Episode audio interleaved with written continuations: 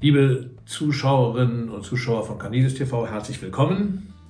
Wir sind immer noch am Ende des äh, fünften Kapitels und jetzt muss ich mich einmal äh, äh, doch ganz grundlegend korrigieren. Der Galaterbrief hat sechs Kapitel. Ich habe dauernd von fünf Kapiteln gesprochen, vielleicht deswegen, weil ich in meiner Erinnerung irgendwie das Gefühl habe, das ist der Höhepunkt, wo er von der Freiheit der Kinder Gottes spricht und das dann eben äh, ausbuchstabiert. Das hat mich immer sehr fasziniert. Und ähm, ja, deswegen habe ich vielleicht immer gedacht, das ist das, er hat nur fünf Kapitel. Aber es wird noch ein sechstes Kapitel kommen und das ist auch gar nicht so schlecht, dieses sechste Kapitel. Da stehen auch nochmal einige interessante Dinge drin. Ich möchte aber nochmal ganz kurz ans Ende des fünften Kapitels gehen, weil ich einen Satz so ein bisschen über, äh, übergangen habe, der aber doch eine gewaltige Wirkungsgeschichte hatte, und zwar auch eine sehr negative Wirkungsgeschichte. Die zu Jesus Christus gehören, haben das Fleisch gekreuzigt. Ein bisschen habe ich ja schon dazu gesagt, das Fleisch und damit ihre Leidenschaften und Begierden gekreuzigt. Ja, und das ist so eben dieser Satz, äh, der ganz besonders äh, gerne benutzt wird, um dann eine bestimmte Form von Sexualpädagogik dem Paulus unterstellen. Äh, ich nehme mal gerade hier die Stimmen der Zeit heraus. Das ist unsere Jesuitenzeitschrift. Das soll jetzt keine Schleichwerbung sein. Da war in der letzten ähm, Ausgabe von Februar ein Artikel über Keuschheitsversprechen, die in bestimmten äh, geistlichen Veranstaltungen von Jugendlichen erwartet werden. Die sollen dann ein Gebet sprechen, wo sie Keuschheit versprechen. Und äh, dahinter steht eine Theologie, die das Begehren gleichsetzt mit dem sexuellen Begehren. Und das ist dann sofort eine Verführung gegen die, eine Versuchung gegen die Keuschheit. Dann heißt es in, dem, in diesem, ähm, in diesem äh, Gebet, Jesus, du hast einen menschlichen Leib angenommen, du weißt, wie stark Verführungen sein können, die mich bedrängen und herausfordern. Du hast den Bösen am Kreuz besiegt, bewahre mich davor, den breiten und bequemen Weg zu gehen, nämlich äh, den, dem Begehren oder diesen Verführungen zu erliegen sondern Herr, mache mein, äh, Herr meiner Gefühle und Begierden. Ich möchte lernen, damit äh, mit, mit diesen Begierden gut umzugehen. Und wenn ich falle, dann umarme mich stets im Bußsakrament. Ja, das wird von, äh, auch in kirchlichen Kreisen äh, gibt es so etwas und da werden Jugendliche dann in Besinnungstagen und äh, Besinnungswochen dazu hingeführt, solche Dinge äh, zu versprechen ich finde es ein schönes Beispiel dafür, wie man mit einem unklar bleibenden, aber doch anspielungsreichen Wortfeld sich in die Nähe der paulinischen Worte begibt und dann natürlich ganz klar ist, Jesus hat am Kreuz seine Begierde, den Bösen besiegt, der sich ja in den Begierden zeigt.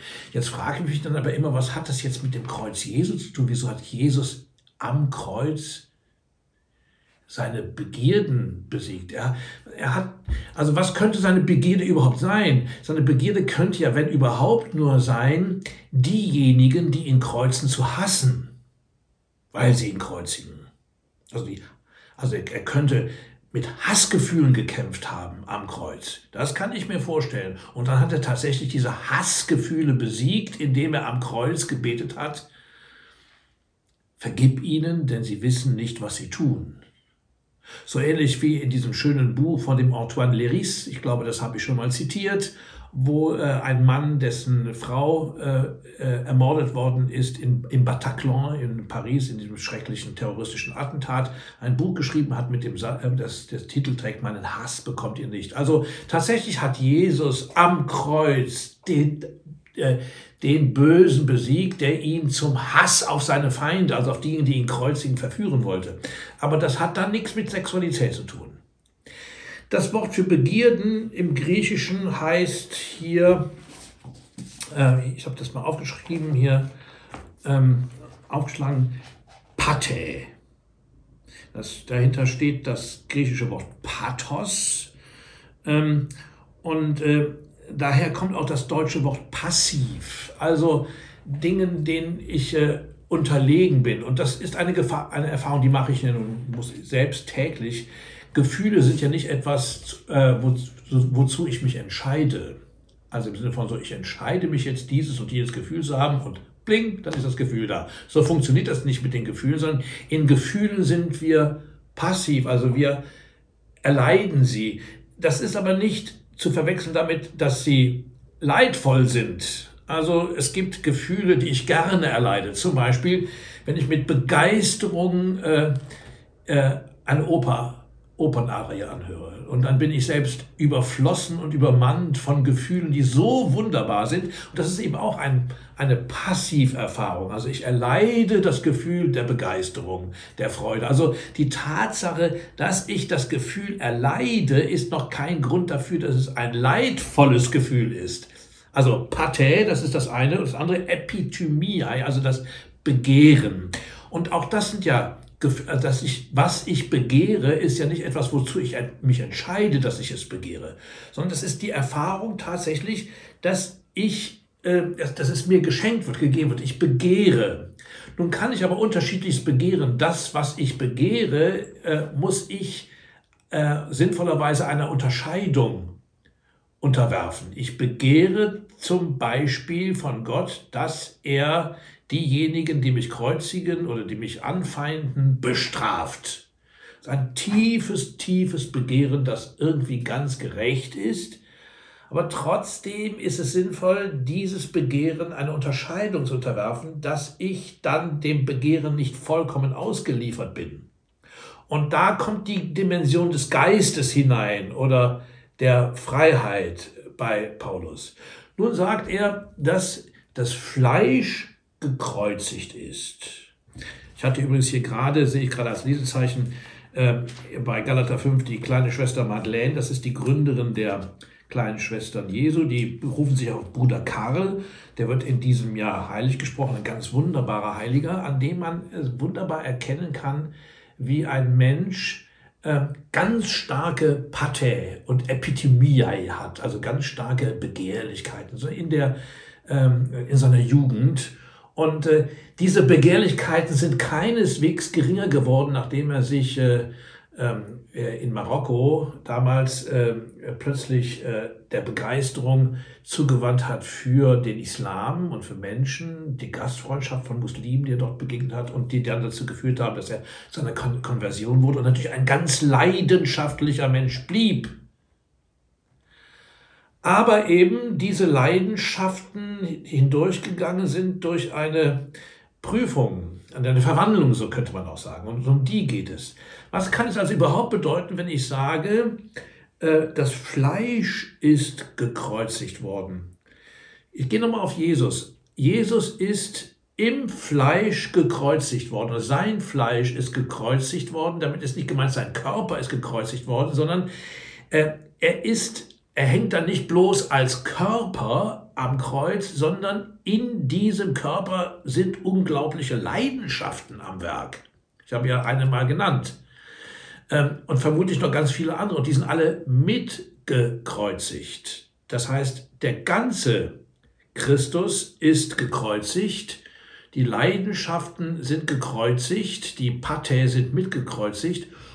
Und daraus ergibt sich eine, so würde ich sagen, natürlich leidenschaftliche Nähe Christi zu den Sünderinnen und Sündern, zu den Armen, zu den Entrechteten, äh, zu dem, was äh, heute also äh, Flüchtende sind, die bei uns ankommen. Also diese, diese leidenschaftliche Liebe für Gerechtigkeit in Kombination mit einer großen inneren Freiheit, diese Leidenschaften auch immer nochmal neu einer Prüfung zu unterziehen um sie zu einer immer noch größeren Leidenschaft in Liebe zu Gott und den Menschen zu führen. Darum geht es. Also die Kreuzigung bewirkt eine Unterscheidung. Sie sind alle durch diese Prüfung gegangen. Das gilt dann natürlich auch für sexuelle Leidenschaften. Das ist ja gar keine Frage, dass auch Sexualität ähm, ein, ein, ein Pathos werden kann, dem ich unterliege. Wir haben es in den letzten ähm, äh, Jahren ja mit dem Thema sexueller Missbrauch gehabt. Das ist Machtmissbrauch in sexualisierter Form und da hängt auch mit dran, dass eben das sexuelle Begehren sich kombiniert mit dem Machtbegehren und dann zu Übermächtigung und Gewalt gegen Kinder und Jugendliche führt. Und selbstverständlich müssen diese Dinge dann in eine Ordnung zugeführt werden, aber nicht indem einfach das alles weggestrichen wird. Denn sowohl das Begehren nach Macht als auch das Begehren nach leiblicher Nähe zu einem, äh, äh, zu einem anderen Menschen äh, sind ja zunächst einmal etwas, was mir gegeben ist. Ich muss es nur der Prüfung unterziehen, dass ich damit nicht andere in die Unfreiheit führe. Und deswegen, was treibt denn eigentlich diese Evangeliumsvertreter? Die treibt eben auch eine Leidenschaft und ein Pathos, nämlich das Macht zu haben über andere.